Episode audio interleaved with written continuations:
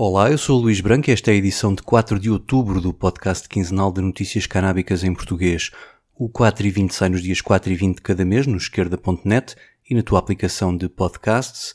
Subscreve também os outros podcasts do esquerda.net, como o Alta Voz, com leituras longas de artigos, os Cantos da Casa, com o melhor da música portuguesa, e o Mais Esquerda, com registros de debates e conferências.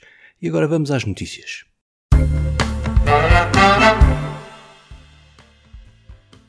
O Infarmed revelou os dados sobre exportação de cannabis cultivada em Portugal para fins medicinais e tudo indica que este ano voltará a ser batido o recorde. Só no primeiro semestre o país exportou 4.327 kg de cannabis e é provável que no final do ano o volume de exportações ultrapasse as 10 toneladas, quase o dobro de 2021, segundo afirmou ao Cana Reporter Vasco Betancourt.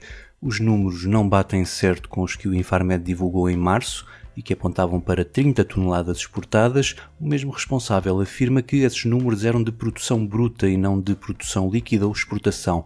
Israel continua a ser o principal destino da cannabis portuguesa, seguindo-se a Alemanha, mas é a Espanha o destino que mais viu aumentar o volume de exportação. No primeiro semestre deste ano já ultrapassou o total da cannabis exportada em todo o ano de 2021, ultrapassando a fasquia de uma tonelada. Mais atrás, mas com tendência de subida, está o Reino Unido, para onde foram 108 kg de cannabis portuguesa, quase o triplo da cannabis exportada no ano passado.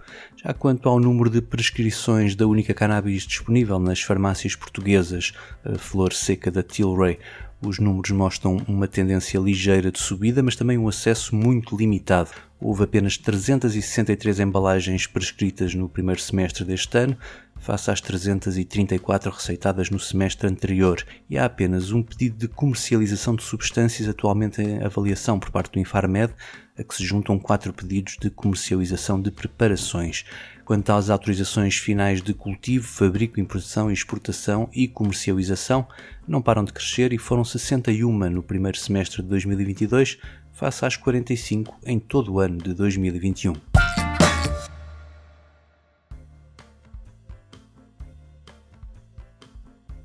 No mês passado, os responsáveis nacionais pela coordenação da política de drogas nos países da União Europeia juntaram-se em Praga para discutir a política da cannabis. O encontro foi organizado pela presidência checa, um país que está na vanguarda no que toca ao abandono da perseguição. Na República Checa, ou Chequia, o consumo foi descriminalizado em 2010 e o autocultivo é permitido desde essa altura. Quanto à cannabis medicinal, é legal desde 2013 e no início do ano o governo passou a permitir a receita por via eletrónica, já depois de o número de utentes ter multiplicado por 10 em 2021 face a 2019. São já mais de 4.600. Este aumento não terá sido alheio o facto de passar a ser comparticipada 90% o custo da cannabis medicinal, até um limite de 30 gramas por mês, mas mesmo sem comparticipação, a cannabis à venda nas farmácias tem dos preços mais baixos da Europa, com um teto definido pelo governo de 6,41 euros por grama. A dor crónica é o principal motivo apontado para a procura da cannabis, em 80% dos casos, seguindo-se a esclerose múltipla em 12%. A terceira patologia deste top é a doença de Parkinson. Curiosamente, e ao contrário da maioria dos países com cannabis medicinal, na Chequia são as mulheres que mais procuram as receitas de cannabis, representam quase dois terços do total de utentes. A faixa etária mais representada, com quase metade dos utentes, é dos 56 aos 75 anos. Mas voltemos à reunião dos responsáveis europeus sobre o futuro da política da cannabis, numa altura em que vários países preparam reformas nesta matéria. Além de funcionários governamentais e especialistas, ela contou também com a participação de ONG que se congratularam pelo facto de este debate estar a chegar ao nível político a nível europeu, coisa que já andavam a tentar há mais de uma década. Para os anfitriões, ele surge numa altura em que se prepara a legislação para abrir à regulação o mercado recreativo um projeto de lei deverá ser apresentado ainda este ano para permitir o cultivo, a compra e a venda da cannabis legal na República Checa e, caso consiga vencer a resistência da oposição, poderá ter luz verde do governo em 2023.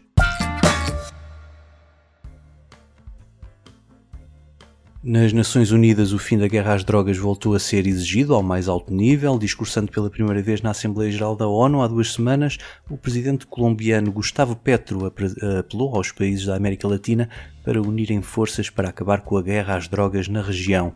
Diz Petro que os poderes de facto elegeram a cocaína como o veneno a perseguir, quando só mata por overdose ou por adulterações resultantes da proibição, enquanto protegem o petróleo e o carvão que estão a levar a humanidade ao risco de extinção.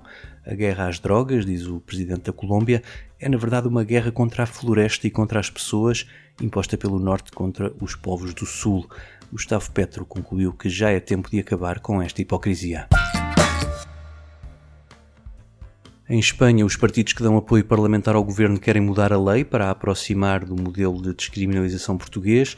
Até agora, a posse e consumo eram punidos com multas, mas a proposta de revisão da chamada Lei Mordaça por parte dos partidos da esquerda e soberanistas catalães e bascos quer substituir as multas por atividades de tratamento e reabilitação, até agora destinadas apenas a menores.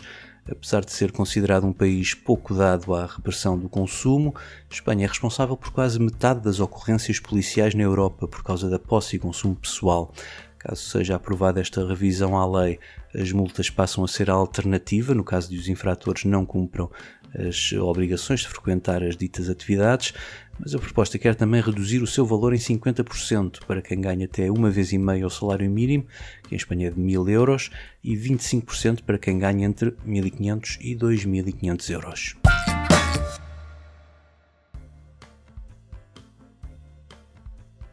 Em Amsterdão, a presidente da Câmara, eleita pelos Verdes, queria acabar com o turismo da cannabis na cidade, limitando as vendas dos coffee shops apenas a residentes em Amsterdão. Mas, como era esperado, a sua proposta acabou chumbada pelos restantes vereadores da cidade incluindo os da coligação que a apoia. Embora impopular, esta intenção de Femcal Sema não é nova, ela defende que é mesmo a única forma de avançar para a regulamentação do mercado legal da cannabis. Diz ela que o sistema atual alimenta a interdependência entre o comércio da cannabis e o das drogas duras e que o atual mercado da cannabis está na origem de boa parte dos problemas da cidade, desde os danos causados pelo turismo canábico até à violência e aos crimes graves, e que a solução passa pela redução da procura, fazendo com que os turistas que vão a Amsterdão por causa da cannabis legal deixem de ir, ou pelo menos deixem de ir tantas vezes. Os restantes autarcas argumentam que a limitação da venda aos residentes iria fazer renascer o tráfico de rua e arrastar para a criminalidade muitos adolescentes e jovens em situação vulnerável e propuseram em alternativa medidas mais rigorosas de controle das contas dos coffee shops, a proibição do consumo na rua ou mesmo reduzir o número de coffee shops em zonas onde existe uma grande concentração destes estabelecimentos.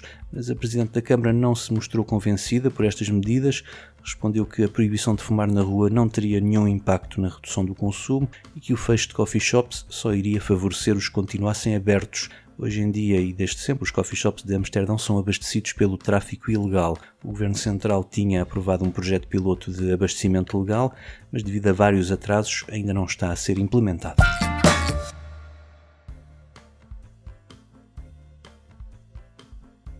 No Chile, os deputados passaram a submeter-se a testes de consumo de drogas. A lei foi aprovada no mês passado por iniciativa da direita, mas contou com o apoio da Frente Ampla do presidente Gabriel Boric, justificando-a como uma medida que traz mais transparência à ação dos políticos. Os deputados podem declarar previamente o uso de substâncias por razões médicas, mas caso não o façam e o seu teste der positivo, serão sujeitos ao levantamento do sigilo bancário, além, claro, de ser tornado público o seu resultado. Um dos principais argumentos a favor dos testes foi o de prevenir que os políticos pudessem ser extorquidos pelos narcotraficantes aos quais recorrem. Para o teste, basta arrancar um fio de cabelo para descobrir se houve consumo recente de cocaína, cannabis, benzodiazepinas opiáceos ou anfetaminas. Destes cinco, apenas o uso da cocaína não pode ser justificado por razões médicas. Há dois testes aleatórios por ano e cada parlamentar será testado duas vezes ao longo do mandato. Os primeiros 78 deputados já foram testados e um deles foi Jaime Saez, da Frente Ampla, que declarou consumir cannabis recreativa sob supervisão médica. Ele disse esperar que este show mediático sirva para reabrir o debate acerca da regulação da cannabis no país. Somos cerca de 5 milhões de consumidores, não somos viciados, nem doentes mentais, nem delinquentes afirmou o deputado ao El País, mas nem todos os 78 se submeteram ao teste, um deles estava fora do país, e outras duas deputadas recorreram da decisão, alegando que o teste viola os seus direitos fundamentais como a integridade física e psicológica, ou o respeito e proteção da vida privada. Todos os restantes 75 deram negativo nos testes.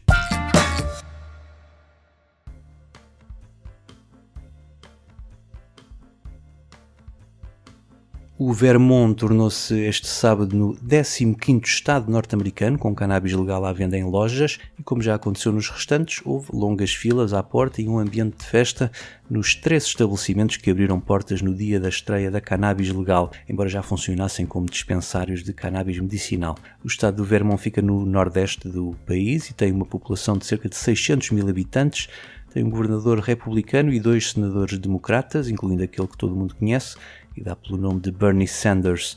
A legalização da cannabis com autocultivo já entrou em vigor em 2018 e este era o único estado que não a fez acompanhar da venda legal. Uma das lojas em Middlebury, uma cidade com 8 mil habitantes, recebeu 300 clientes, entre políticos, empresários e adeptos da legalização. Mas este arranque não está isento de preocupações, em primeiro lugar com os atrasos nas emissões de licenças de cultivo, o que pode provocar quebras no abastecimento, mas também a falta de produtos comestíveis devido às regras apertadas para a sua produção. Por exemplo, não é permitido fabricar comestíveis com THC nas mesmas instalações em que se produz combustíveis com CBD, o que vem dificultar bastante a vida a muitos dispensários. Mas há também a questão do preço, pois neste pequeno estado, conhecido pela sua tolerância face à cannabis, os consumidores habituais têm os seus dealers locais que vendem a cannabis a metade do preço do que é praticado nas lojas.